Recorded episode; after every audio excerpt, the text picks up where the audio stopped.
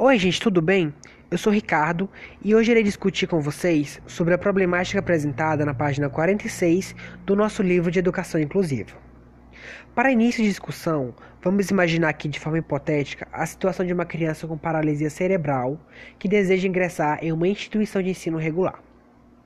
Em uma ida com sua família a uma determinada escola, a diretora, em um ato excludente, nega a matrícula dessa criança, alegando aos pais que a escola não tem a estrutura necessária para acolhê-la e ainda sugere que a criança vá para uma instituição de ensino especializada em pessoas com deficiência.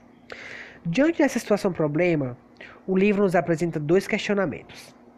O primeiro, levando em consideração que os professores daquela escola estejam estudando a disciplina de educação inclusiva, qual deveria ser a postura deles diante da situação?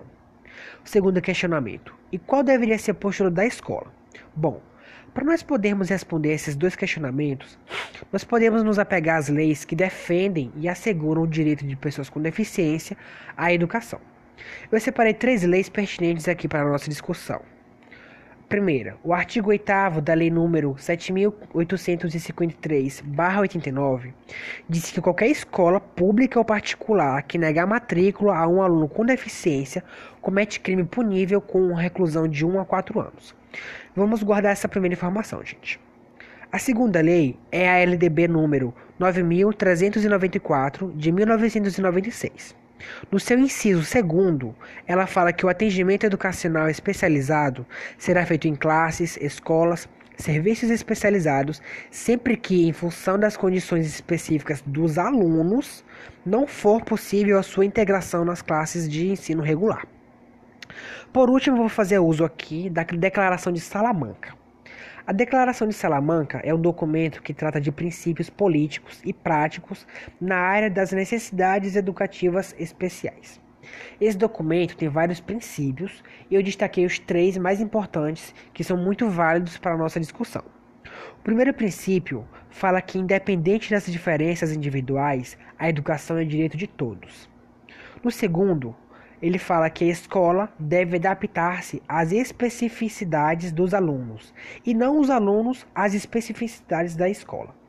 E por último, o ensino deve ser diversificado e realizado num espaço comum a todas as crianças. Bom, em luz disso, de todas essas informações, fica fácil discutir qual postura deve ser adotada pela escola e pelos professores citados na situação problema. A escola de forma alguma deve negar a matrícula de uma criança com deficiência. Ao contrário, ela deve adaptar sua estrutura às necessidades dessa criança. Falando aqui de uma forma mais prática, a escola deve desenvolver um preparo do corpo docente, adaptar seu projeto pedagógico, fazer uso da tecnologia para auxiliar nesse processo de inclusão, conhecer o estudante de forma integral e, por fim, estabelecer uma parceria entre a escola e a família desta criança.